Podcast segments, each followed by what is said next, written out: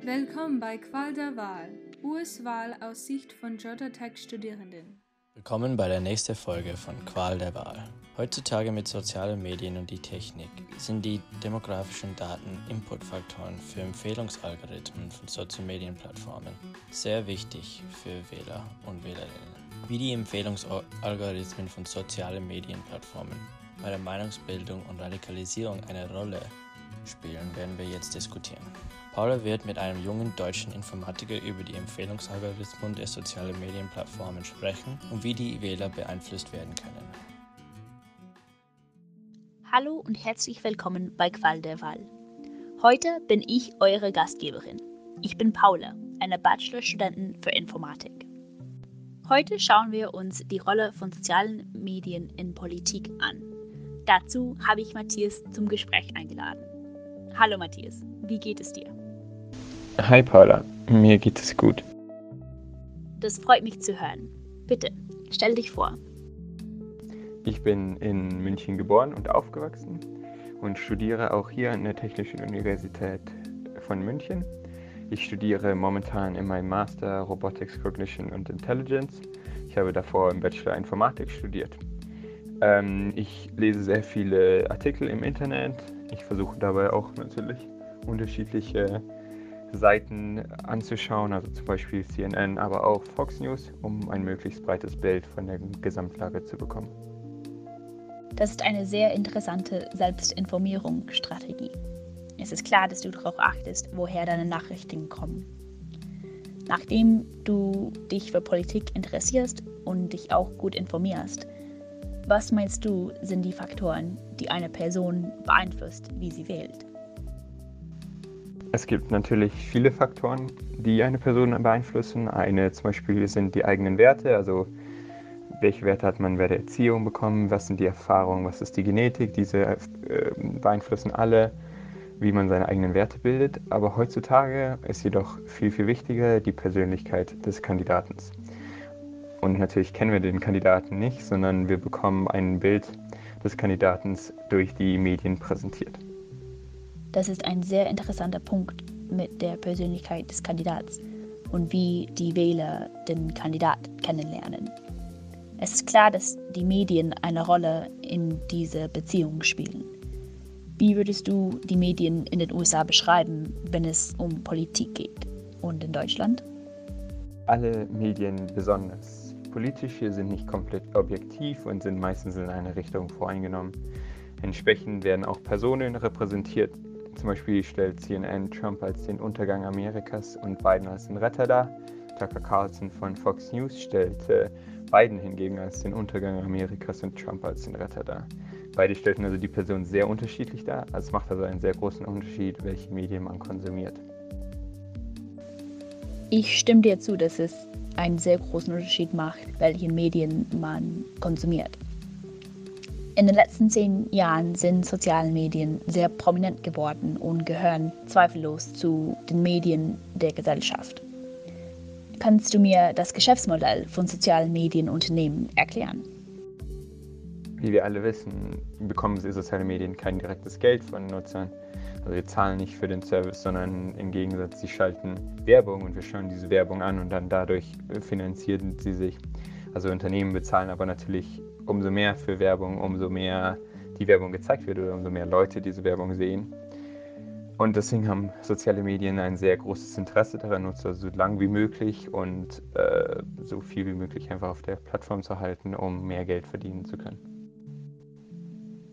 Nachdem soziale Medienunternehmen motiviert sind, die Nutzer so lange wie möglich auf den Plattformen zu halten, was ist dann ihre Strategie, um genau das zu machen? Um Nutzer länger zu beschäftigen, fingen soziale Medien an, den Nutzern weiteren Inhalt vorzuschlagen, also weitere Videos auf YouTube oder weitere Posts auf Facebook.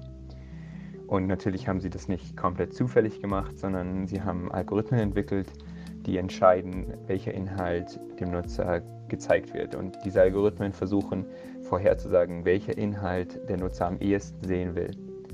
Um solche äh, Algorithmen zu entwickeln, haben dann soziale Medien ganz viele Daten gesammelt. Also welche Posts hat man angeschaut, wie lange hat man die angeschaut, welche Posts hat man geliked, was sind die Freunde und so weiter und so fort. Und dann haben sie mit Data Mining Algorithmen äh, diese Daten in ein Modell gesteckt und das Modell trainiert, um vorhersehen zu können, was ein Nutzer äh, sehen möchte. Und natürlich durch das Training sind die Modelle für jeden Nutzer spezifisch zugeschnitten und passen sich auch an das Verhalten an. Wenn man also auf YouTube Minecraft-Videos schaut und immer nur Minecraft-Videos schaut, kriegt man weitere Minecraft-Videos vorgeschlagen. Wenn man jetzt plötzlich anfängt, zum Beispiel Among Us-Videos anzuschauen, dann kriegt man auch mehr von diesen vorgeschlagen.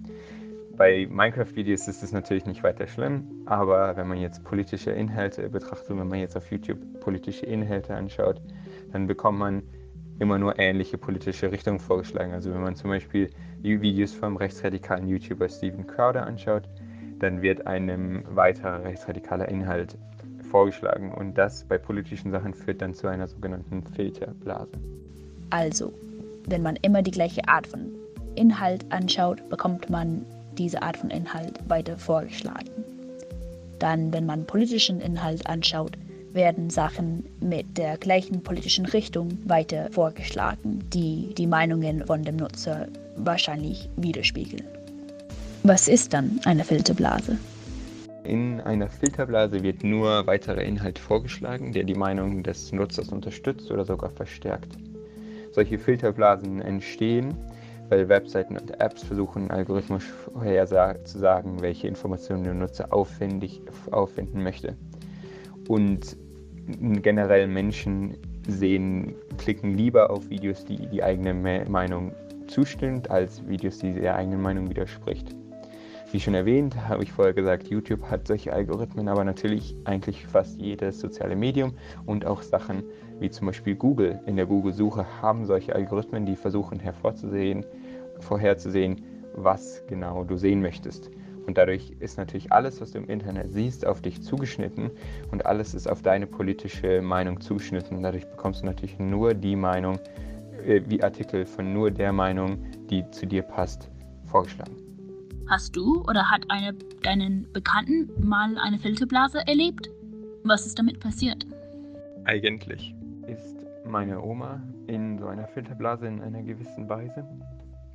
Sie hat ähm, auf, auf Android gibt es, wenn man ganz nach links geht, werden einem Artikel vorgeschlagen. Und diese Artikel sind, wie gesagt, schon auf dich zugeschnitten. Das heißt, wenn man einen Artikel vermehrt andrückt, wird man mehrere ähnliche Artikel vorgeschlagen. Und sie hat immer Artikel angeklickt, die um Morde in ihrer Region gingen. Also sie wohnt in Rülsheim und immer, wenn es einen Mord dort gab, hat sie dort einen Artikel gesehen, hat den angeklickt hat ihn gelesen. Und dann wurden ihr immer mehr und mehr solche Artikel vorgeschlagen. Und dann hat sie gemeint, oh mein Gott, es passieren gerade so viele Morde in dieser Region. Und ähm, nur weil sie halt immer wieder diese äh, Artikel vorgeschlagen bekommt. Und das, wenn ich dann zum Beispiel zu ihr gegangen bin und gesagt, die Kriminalstatistik sagt aber anders, es sind nicht mehr Morde als sonst, dann sagt sie, nee, nee, ich sehe doch genau auf meinem Handy, es kommen immer wieder und immer wieder diese Sachen. Also wenn man das nicht genau weiß, wie diese Algorithmen funktionieren und wie die den Inhalt auf dich zuschneiden, könnte man meinen, dass jetzt die Kriminalität in der Region steigt, weil man halt vermehrt auf diese Artikel drückt. Also nicht weil, sondern man drückt vermehrt auf die Artikel, man kriegt mehr davon und man denkt, in der Zeit steigt die Kriminalstatistik, obwohl es nicht so ist. Filterblasen können also beeinflussen, wie eine Person die Realität sieht. Deiner Meinung nach, was für eine Rolle spielen soziale Medien und Filterblasen in Meinungsbildung und in die Politik der USA? Mittlerweile spielen soziale Medien eine sehr große Rolle in der Politik. Viele Politiker benutzen Facebook oder ähnliches, um Werbung für sich zu machen, um auch einen direkteren Kontakt mit ihren Unterstützenden zu suchen. Zum Beispiel Trump twittert, um mehr einen direkteren Draht zu seinen Followern zu bekommen. Aber auch wird Werbung für einen Kandidaten oder gegen einen Kandidaten über Facebook äh, geschaltet zum Beispiel. Und 2016 Trump hat auch gewonnen, deswegen, weil er sehr seine Werbung auf jeden Nutzer sehr gut zuschneiden konnte und dadurch konnte er viel mehr Leute viel präziser ansprechen. Also soziale Medien sind unglaublich wichtig generell für Politik. Filterblasen haben auch eine sehr, sehr hohe Bedeutung, wie politische Sachen sich ausspielen heutzutage. Das liegt hauptsächlich daran, dass Personen persönliche Erfahrungen oft mehr gewichten als kalte Fakten und Zahlen. Also wenn ich selber was sehe, sehe ich das wichtiger, als was mir jemand anders erzählt oder was, was ich von einem Papier ablesen kann. Und in gewisser Weise ist das eigene Recherchieren und die Artikel, die man liest, gehört in gewisser Weise zu persönlicher Erfahrung. Also wenn ich immer wieder bei Android ganz links die Artikel sehe und ich sehe immer wieder, ähm, dass sehr viele äh, illegale Einwanderer in die USA kommen und alles klauen und alles kaputt machen, dann ist das in gewisser Weise eine persönliche Erfahrung. Ich sehe das persönlich, ich kriege diese Geschichten mit, ich kriege diese, erlebe die Geschichten von diesen Leuten. Wenn dann mir jemand anders sagt, ja, also hier auf dem Papier, äh, unsere Kriminalstatistik sagt, dass illegale Einwanderer nicht mehr in die USA kommen und nicht erhöht äh, Kriminalität ausüben, dann glaube ich das natürlich nicht, weil ich sehe ja selber, es passiert ja ganz viel anderes. Ich sehe das ja, ich lese ja die Artikel. Und die kommen immer mehr und mehr. Das kann ja nicht sein, dass es gar nicht mehr wird. Und dann sagen diese Leute natürlich ganz klar, die in diesen Filterblasen sind, sagen ja, dass die Fakten lügen, die Fakten sind falsch, die Medien, die die Fakten repräsentieren, sind Fake News und die stimmen nicht. Und was dazu führt, ist natürlich, dass die Leute dann sehr radikal werden und halt nichts mehr sagen, nicht, sich nichts mehr sagen lassen. Sie sehen nur noch, nur noch, was sie mitbekommen, also sie stimmen nur, sie hören nur noch zu den Medien und den Leuten, die genau ihre Meinung widerspiegeln und alle anderen lügen einfach. Und das ist natürlich unglaublich schlecht. Also man sieht, dass Donald Trump ein sehr gutes Beispiel.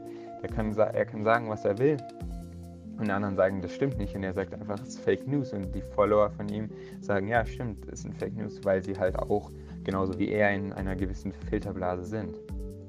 So wie du es gerade erklärt hast, spielen dann soziale Medien, traditionelle Medien und Filterblasen eine sehr große Rolle in Meinungsbildung und in Politik, zum Beispiel wie Präsident Trump von der Bevölkerung gesehen wird. Das kann alles zu vielen Problemen für die Gesellschaft führen. Wie meinst du, sollen dann Leute, Gesellschaften und Regierungen damit umgehen? Es sollte erstmal klar sein, dass Filterblasen sehr gefährlich sind und dass wir momentan keine Regulierung, keine Art und Weise haben, wie wir mit denen umgehen. Man könnte jetzt einfach sagen, okay, wir, wir verbieten alle Empfehlungsalgorithmen, alle soziale Medien, die Empfehlungsalgorithmen benutzen, müssen diese auf, äh, entfernen. Zum Beispiel, wenn ich YouTube schaue, finde find ich das sehr gut, dass mir Inhalte gezeigt werden, die zu meiner bisherigen Suchgeschichte äh, passen, weil das natürlich es einfacher für mich macht. Deswegen generell haben diese natürlich auch sehr viele Vorteile, die jetzt nicht nur nach, also sie sind, haben die Vorteile, dass sie es leichter machen, Sachen zu finden, die für dich passen. Man könnte natürlich sagen, okay, wir regulieren die und sagen, wenn man, wenn es um politische Sachen geht, muss der Vorschlagalgorithmus also auch immer von beiden Seiten des politischen Spektrums ähm, Artikel vorschlagen. Das ist aber natürlich unglaublich schwierig jetzt. Wie genau äh, definieren wir das? Wann sagen wir, was ist ein Artikel für die eine Seite, was ist ein Artikel für die andere Seite? Das ist unglaublich subjektiv. Also das kann man gar nicht so gut machen. Ich glaube, was auf jeden Fall sehr wichtig ist, ob das jetzt das Problem komplett löst oder nicht, ist, dass wir anfangen, Fakten und Wissenschaft und generell die Wahrheit zu respektieren. Es gibt heutzutage Entwicklungen, die sagen, Wahrheit ist relativ, jeder hat seine eigene Wahrheit. Das ist an sich komplett falsch natürlich. Wahrheit ist generell allgemein gültig, das ist so, wie das Wort definiert ist. Und auch Fakten und Wissenschaft sind eigentlich erstmal Fakten, wie gesagt, sie sind halt erstmal richtig.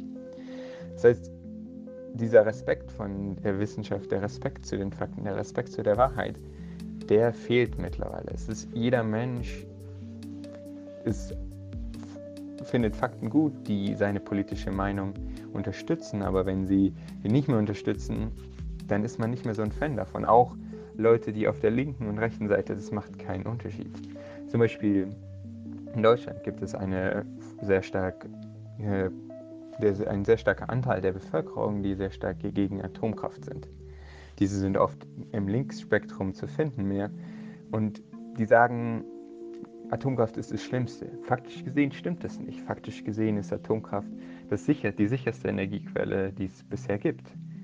Und wenn du das aber sagst und sagst, ja, das ist, hier sind die wissenschaftlichen Sach äh, Analysen davon, die Lebenszyklusanalysen, die das gezeigt haben, dann sagen die Leute, ah, du bist ein Wissenschaftslügner, du erfindest nur oder was auch immer. Zumindest also die respektieren wirklich nur dann Fakten, nur dann Wissenschaft, wenn es die eigene Meinung widerspiegelt. Und diesen Widerspruch hat in gewisser Weise jeder. Den haben linke, rechte, Mitte, es ist egal. Und es würde natürlich sehr viel helfen, wenn wir einfach alle als Personen versuchen, Fakten und Wissenschaft zu respektieren, auch wenn sie nicht der eigenen Meinung widerspiegeln. Weil dann könnten wir Filterblasen einfach zerstören. Wenn jetzt eine Person in einer Filterblase ist, aber weiterhin Fakten respektiert und ich sage, ja, hier sind die Fakten, die deine Meinung widerspiegeln, dann zerbricht die Filterblase einfach sofort und die Person sagt, ja, stimmt, es kann nicht sein, es kann nicht sein, was meine Meinung richtig ist. Du hast dann schon viele interessante Punkte gemacht. Vielen Dank, Matthias, für deine Zeit und für die Mitteilung deiner Meinungen. Schönen Tag noch. Auch an dich vielen Dank und bis bald. Wie wir gerade von Matthias, der Masterstudent aus München, gehört haben, spielen Medien und soziale Medien großen Rollen in wie Leute Informationen konsumieren. Nachdem soziale Medienunternehmen private Unternehmen sind, dürfen sie im Moment in den USA entscheiden, was für Inhalt die ihre Nutzer zeigen. Das heißt, dass die komplett Kontrolle darüber haben, was ihre Nutzer sehen. Und nachdem viele Leute sich von sozialen Medien informieren lassen, kann es einen sehr großen Einfluss auf die politischen Meinungen von Leuten haben was eine Person als wahrnimmt, kommt von deren Meinungsbildung. Woher die ihre Nachrichten holen, hat auch einen Einfluss auf ihre Meinungsbildung und was sie als Fakt oder falsche Information annehmen. So wie Matthias das Beispiel mit Trump und seinen Anhänger dargestellt hat finden unterschiedliche Leute der Bevölkerung unterschiedliche Nachrichtsquellen vertrauensvoll oder nicht. Was diese Sender oder Plattformen als Fakt darstellen, werden die auch als Fakt annehmen. Das Problem kommt davon, dass Leute manchmal nicht mehr zwischen Fakt, falsche Information und Meinung unterscheiden können. Wenn Leute in diesem Land ihre politischen Entscheidungen auf der Persönlichkeit des Kandidats und andere Faktoren, die nicht direkt mit der Politik des Kandidaten zu tun haben, gilt die Darstellung vom Kandidat von Medien sehr wichtig. Wenn ihr euch von sozialen Medien informieren lassen, sowie Facebook, Twitter, Instagram oder YouTube, sei bitte vorsichtig, mit welchem Inhalt ihr engagiert. Das kann einen großen Einfluss darauf haben, was sie in der Zukunft vorgeschlagen bekommen. Sei auch vorsichtig, dass eure Nachrichtsquellen vielfältig sind, damit ihr eure eigenen Meinungen bilden könnt. Soziale Medien können einen Einfluss auf die politische Bildung und auf den politischen Meinungen von vielen Leuten haben. Jüngere Leute verbringen die meiste Zeit auf sozialen Medienplattformen. Die sind auch sehr bedeutend und wichtig für Politiker. Wir haben so vieles geschafft, wir schaffen das.